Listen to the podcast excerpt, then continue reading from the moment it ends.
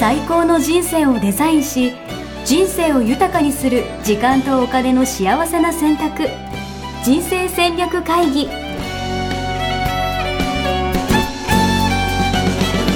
この番組は将来の仕事やお金人生にもやもやと不安を抱えている皆さんに元資産運用のプロキャリアとお金の戦略を同時に考える人生デザインコンサルタントの高頃もさあやが過去5年間延べ1700人の人生を望む形で豊かにしてきたメソッドを時間とお金の選択という切り口からお伝えしてまいります皆さんおはようございます。おはようございます。ミッションミッケ人生デザイン研究所の高頃もさあやです。 82キロ、洋平です。よろしくお願いします。キープということで、キープということで、はい。はい大事ですね。やっぱキープが一番ですから。あキープもね、難しいですからね。りがとうございます。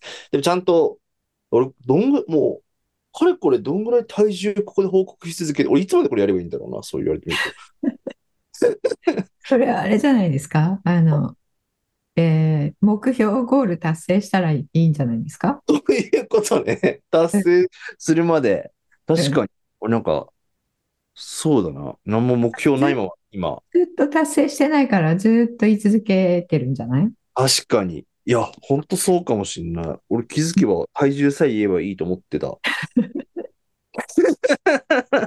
それがね、あの、えー知らない間に手段が目的化すると いう、はいことになってますよね。よくあ、いや、今気づきました。俺、いつまでここで退場さらし続けんだろうって、今、ふと冷静になったんですけど、そうですよね。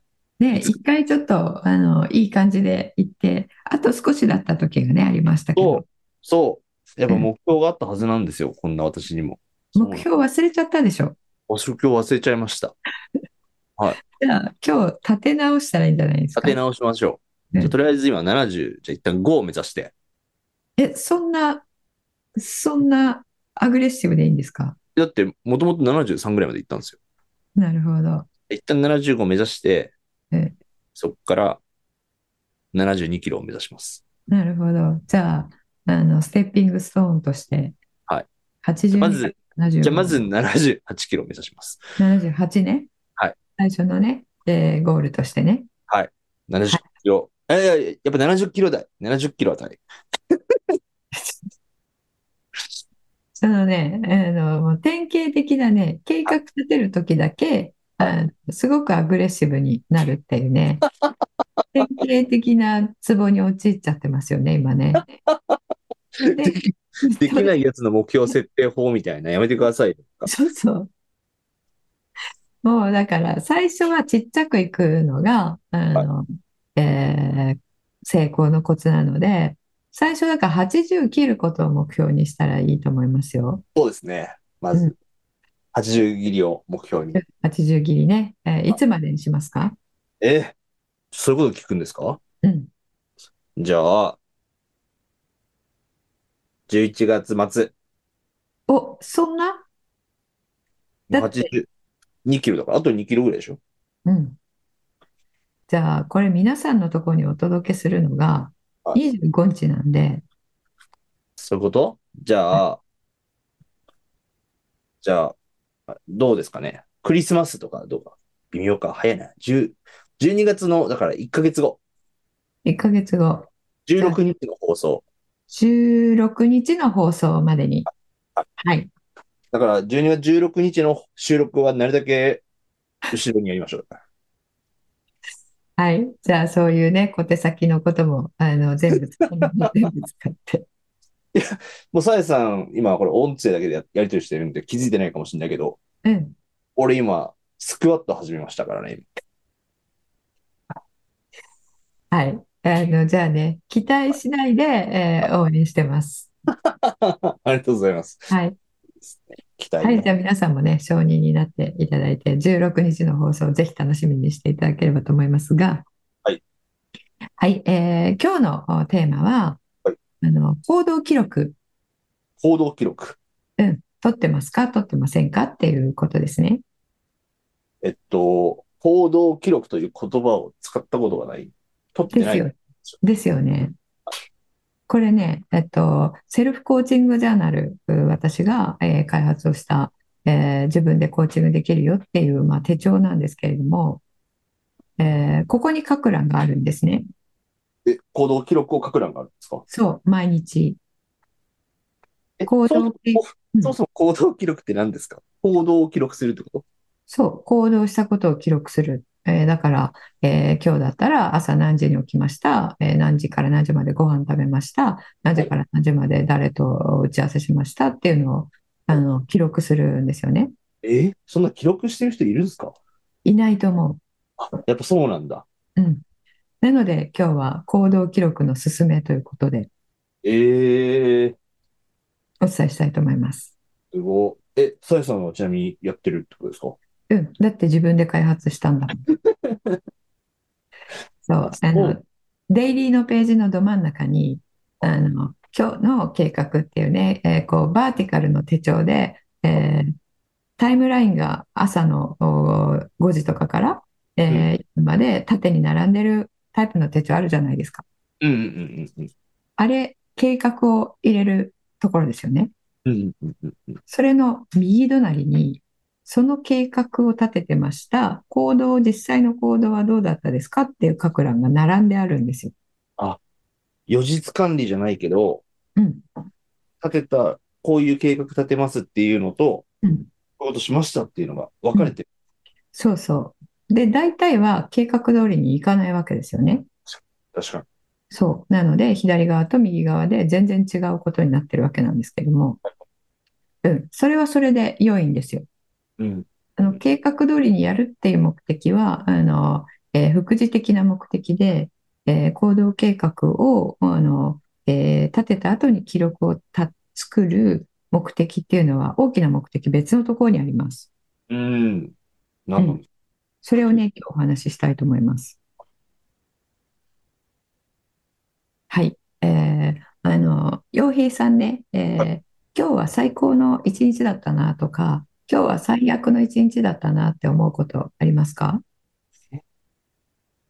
これやっぱなんか、なんだろう。私はだからそのつな、つながりとか、なんかうん、着想的なワクワクみたいなこととか、うん、そういうのがすごい好きなんで、うん、なんか、新しい出会いができたなとか、うん、なんかいいアイデア思いついたなみたいなこととか、うんうん、なんかそういう展開があると、今日良かったなと思うかな。うん、うん、うん。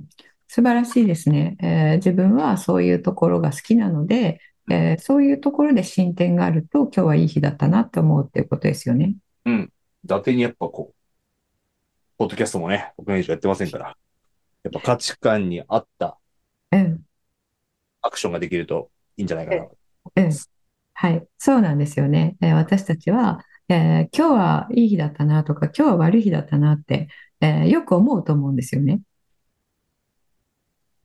ですけど、それに対して、じゃあ、何をもって私は今日いい日だったな、悪い日だったなって思ってるかっていうのを分析したことってあんまりないと思うんですよ。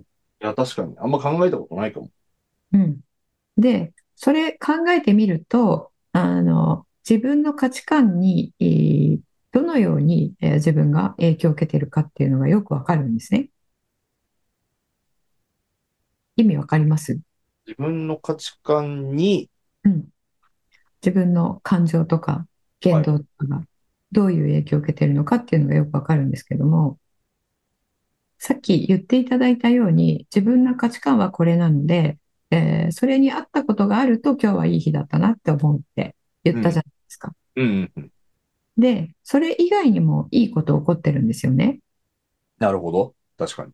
うんですけど、こう高田洋平という人物ははい、それ以外のいいことが起こっていても、それいいことっていうふうに認識しないんですよ。うんうんうんうんうん。価値観じゃないから、どうでもいいから。確かに、確かに。で、じゃあ最悪の日ってなった時には、その逆ですよね。うんうんうん。うん、自分の価値観に合ったことがうまくいかないと最悪だって思いますよね。うん確かに、確かに。で、その日に例えば自分の価値観じゃないことでいいことがあったとするじゃないですか。はいはい。だけどそれはいいことと認識しないですよね。気づけてないんだ。そう。っていうことは、今日は最高の一日だった、今日は最低の一日だったって、これ、真実じゃないですよね。事実じゃないですよね。うんうんうん。自分にとってっていうことなんで、えー自分の認知の結果っていうことですよね。そうね。なんか、おも思い込みというか。うん。そう。それが行動記録をつけることによって、えーあの、事実、真実が、えーこう、白日のもとにさらされるんですよね。そうね。確かに。そう。で、えっと、えー価値観に合ってることは、だから、良くも悪くも、大きく自分のお中にこう残るわけなんですけど、そうじゃないものは残らないので、例えば価値観に合ってないことで、誰かのお世話になったりしても、その人に感謝をするっていうことをスルーしちゃってるんですよね。そっか。気づけなくなっちゃってる。うんうん、そうなんです。で、えーもう一つ、うー自分があの価値観出していただいている方は、えー価値観分かってるからいいんですけども、これ聞いていただいている方の大半は出してないはずなんですよね。出してない時に、えーと、今みたいにね、えー自分はこれは価値観だからこうだっていうふうに言えないじゃないですか。うん。確かに確かその場合はどうするかというと、その記録を取ることで、えーおおよそ自分の価値観がこれかなっていうのもわかるんですよね。に。うーん。そ、逆にそっちに気づけたりとかもするんだ。そうそうそう。うん。で、えー価値観ワークで出したとしても、えーそれが本当にそうなんだなって確認もできる。うんうんうん。じゃあ、例えば記録をするときに、事実として今日打ち合わせを何時から何時までしました、えーっていうことを書くだけではなくて、その時の、えー自分の没入度合いとか、おう集中度合いとか、あるいはエネルギーが湧いてくる度合いとか、おうおうおうそれらも一緒に記録しておくんですね。ええこれは集中してたな、みたいな。そうそうお。これは、あの、時間経つの忘れてやって、やってたなとか。うんで、例えば時間経つの忘れて一つのことに没入してました。で、えーなんか会議があったのを忘れてすっぽかしちゃいましたとするじゃないですか。そしたらその時には、あの、通常だと、あ、私は、あの、すっぽかしちゃって時間管理になってませんでしたねって反省になりますよね。うんうん。そうね。ですけど、まあ、それはそれで、えー社会生活を営むので、えーそれは必要なんですけども、そっちではなくて、それだけ没入できた仕事って何だったんですかっていうことを考えるんですね。なるほど。なんで自分はそんな夢中だったんだろうかと。そうそう。っていうことは、そこに自分が価値を感じる何かがあるから、そんなに没入したわけですよね。そうね。うん。でそれは何かって考えるんですよ。うん。じゃあ、あの、高田洋平さんの場合には、あ、今日は、あの、本当に自分がつながりたいなと思ってる人と、えーつながれるチャンスを、もしかしたらもらえるプレゼンかもしれないっていうための資料を作ってました。だとするとうんうん、何が自分を没入させたかっていうと、資料作りでも準備でもなくて、その人とつながる、つながった後の世界を想像してっていうことだったとしたら、そうね。うん。うん。じゃあ、あー高田洋平さん価値観まだ知らないとして、あ、じゃあ自分は本当に、えー人とつながるっていうこと、そこから可能性が広がっていくっていうことに、えー価値を感じてるんだなっていうことが改めてわかるっていうことですね。ほど。だから自分がその無無意識にというか、その行動したこととかうん、が、何かのヒヒントというか、そうそってことですもんね。う、そう、本当に全部無意識でやっているので、えー、逆しかりですよね。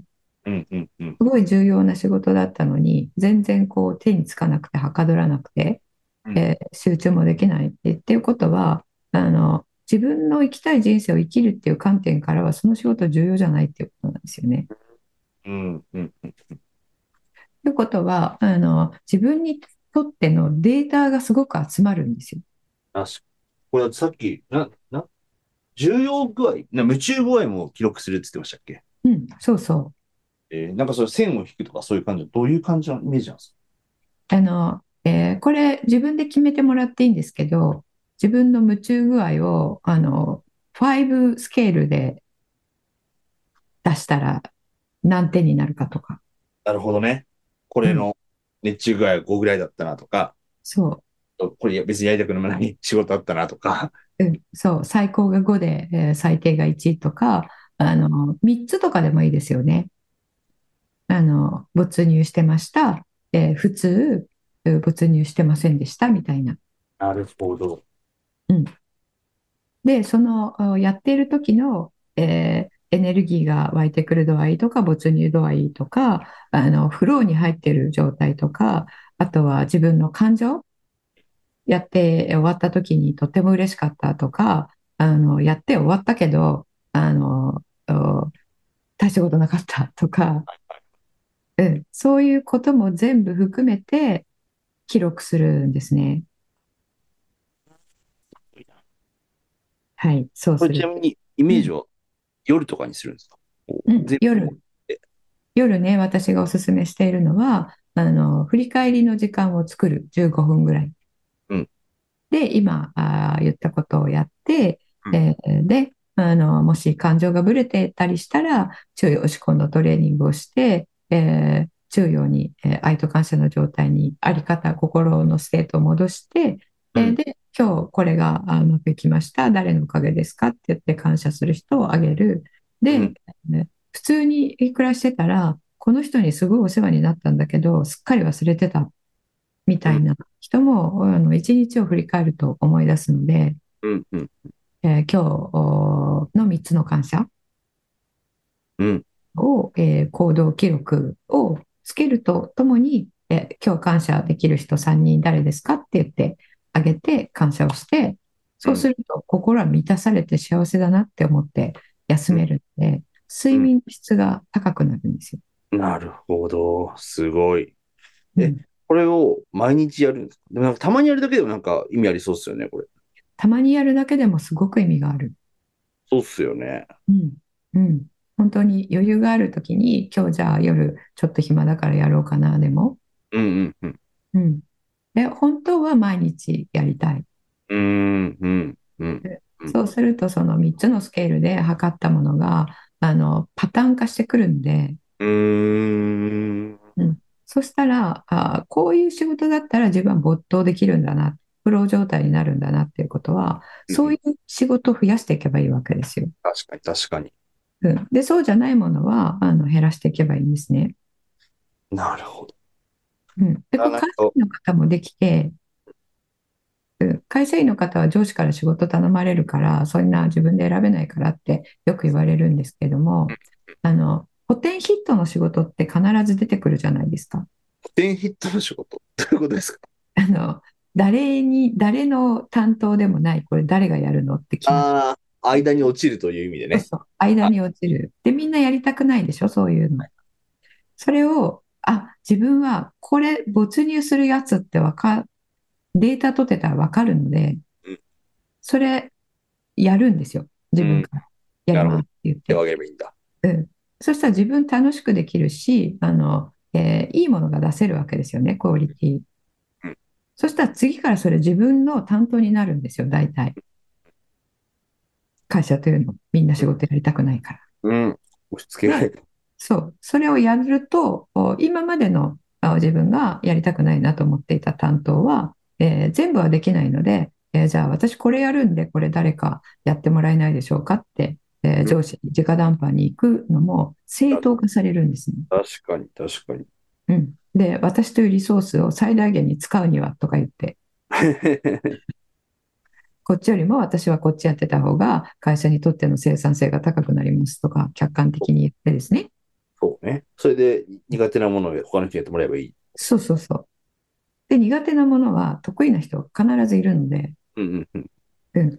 その人の幸せな社会生活にも貢献できるし、うんうんうん。うん、っていう形で、あの、どうしたら今の状況を打破できるかなって考えると、あの、アイデアってすごく湧いてくるんですよね。うんうんうん。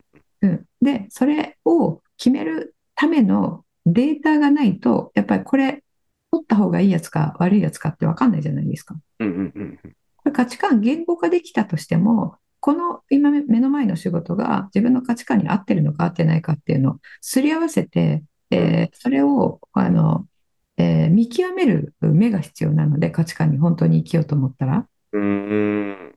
だから言語化してもそれができないとあの神棚の上に飾っとくだけになっちゃうんですよね。はいはいはうい。ん、だからそういった意味でも行動を記記録うんと自分の没入エネルギー感情記録っていうのをあの、ね、立てて、えーいただくと、えーどういうものを取っていったらいいのかなっていうのが分かって、えーそれを取っていくと徐々に徐々に、えー、全ての仕事があ自分があやりたいと思える仕事になっていくっていうことなんですね。なるほどな。なんかその、計画を立てるっていうことすらできてないんですよ。うん うんうんだから、まず計画立てるところからなんですか、やっぱり。それとも、ああのね、計画もあの立てれないのはなんで立てれないかっていうとデータが揃ってないからなんですよね。おおお計画立てるって、えっと、時間配分とエネルギー配分を決めるっていうことじゃないですか。うんうんうんうん。でどこにエネルギー注いだらいいのかどこに時間かけたらいいのかが分かんなければ計画立てれないんですよ。うーん。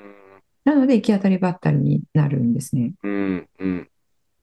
で計画立てるの嫌いな人はそれもあるし一方でその時の自分の直感でやりたいやりたくないがはっきりしてる人が多くて計画立てちゃうとその時のやりたいやりたくないをあの軽視しないといけなくなるので。あわかるわかる。うん。計画のために動きたくないみたいなね。あ、そうそうそう。それよりも自分の気持ちの方を大切にしたいっていう人も計画立てるの嫌だって、えーなるんですけど、その、えー自分を縛るのが計画ではなくて、えー自分をより生かすための時間配分、エネルギー配分を、こう、最初のアイデアとして決めておくっていう、それが計画なので、うん。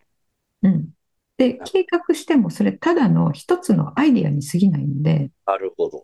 うん、状況によって全然変わっていいわけですよ。うんうんうん。それだったら立てられますよね。確か。アイディアだったらね、こんなことやったらいいんじゃないのみたいな。そうそうそう。そう。それならです。そう。で、朝令暮改になっても自分で決めたものですから誰にも文句言われないんですよね。確かに、確かに。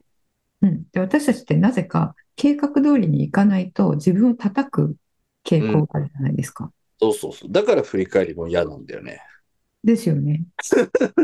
全然そうする必要ないんですよ。だって時代は動いていて時間も動いてるわけなのでうんうん。朝こうしようと思っても昼に状況が変わったらそうはしないわけじゃないですか。確かうん、が全然変わっちゃっていいんですよ。に。うんうん。うん、ただあの叩き台としてこうしようこれが今の今の情報だけを持ってみたら、えー今日のこの、えー時間配分が、えー自分を生かすうベストですっていうのを出して、えーおけば、えー何もなければそれに沿って、えーやればあの一回一回一瞬一瞬仕事があー降ってきた時に、えー自分の中で決める必要はないですよね。うん何も考えずに計画通りやっていれば。うん。うん。だから、作ってた方が楽なはずなんですよね。なるほどね。確かに。うん毎回毎回、難しい、ゼロから生み出そうとしてるわけですよね。うん。そうそう。なので、え私は、あの、毎朝、えー今日の計画段取りを朝決めるっていうのをね、えー奨励してます。うん、なるほうど。んすごい。これあれなんですかその、セルフコーチングジャーナル、今うん、絶賛販売中ですか販売絶中。賛販売中です。そう。それのことあんまり言うの忘れちゃってた。そこに、この、要は、今日言ってた行動計画とかも、行動記録か、もう書く欄があって、はい。俺、コミュニティではみんなでやったりとかもしてるんですかその振り返り的な。そう、みんなでやったりしてます。あの、セルフコーチングジャーナルの、えージャーナルコーチっていう人たちがいて、うん、うん、その人たちが、あの、えー今、クラブハウスで、えー毎晩やってたり、うん、うん、うん。その人その人のコミュニティを作って、うんえーその人のやり方でやっていたりしてます。うーん。うんいいですね。そういうことやってるんですね。すごいな。そうなんですよ。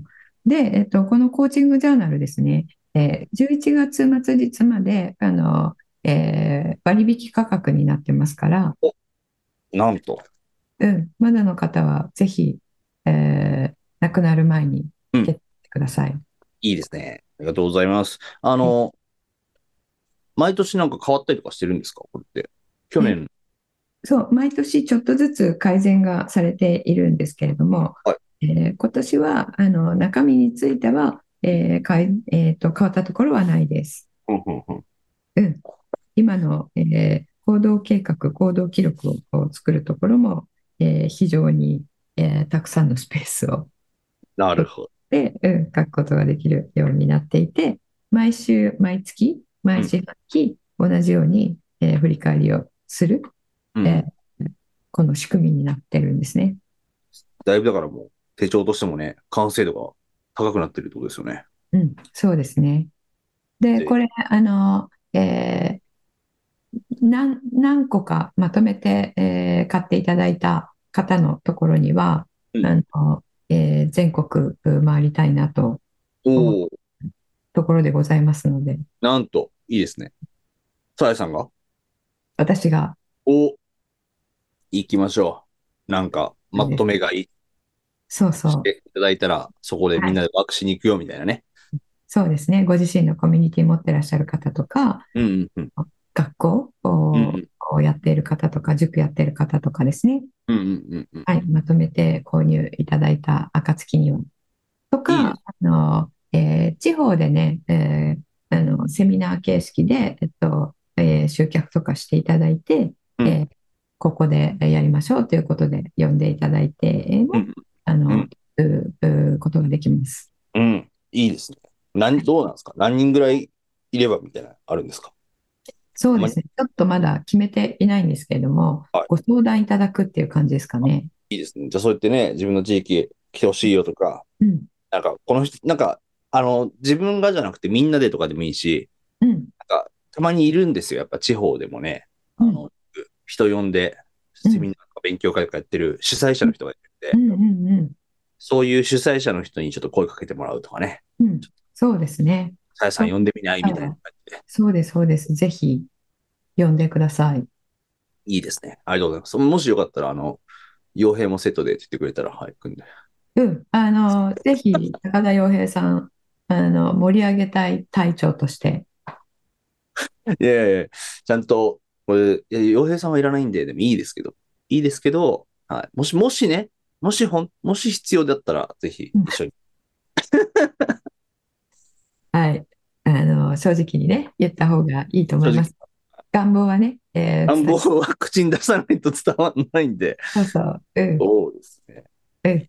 あの、高田さんも行きますということでね、えーあの、ご当地、えー訪ねて、三千里、いい三千里、はい。もう私、いろんなとこ行くの大好きなんで、ねぜひ、はい一緒にその後ね、懇親会もしたいですし、はい。お願いします。はい。えーじゃあ、あで、あの、このセルフコーチングジャーナル使い方講座っていうのを、おえー開催します。なんと、で、それが12月のお13日えーの、えー水曜日の夜はいと17日の日曜日の9時半。うんうん。これが決まっています。はいえー今あお伝えしたようなあのちょっとこう見ない仕組みがいろいろあるので、うんうんえーあの説明をね、えー差し上げるう会になります。いいでそすちら無料ですので、買っていただいた方は無料になりますので、あのそれもね概要欄に貼っておきますので、ぜひねいただけ来ていただければと思います。素晴らしい。やっぱね、せっかくだったら、効果を、いろんな、なんか、英知が詰まってますから、うん。はでもい。価値ある効果的な使い方をしていただければと思いますんで、ぜひみんなで学んでいきましょう。はい。はい。それでは、あー今日もこれで終わりにしたいと思います。ちょっとね、非常に寒くなってきましたのでうね、ん。皆さんご自愛いただければと思います。はい。はい。さあ、今日これで、えー終わりにしたいと思います。ありがとうございます。ありがとうございました。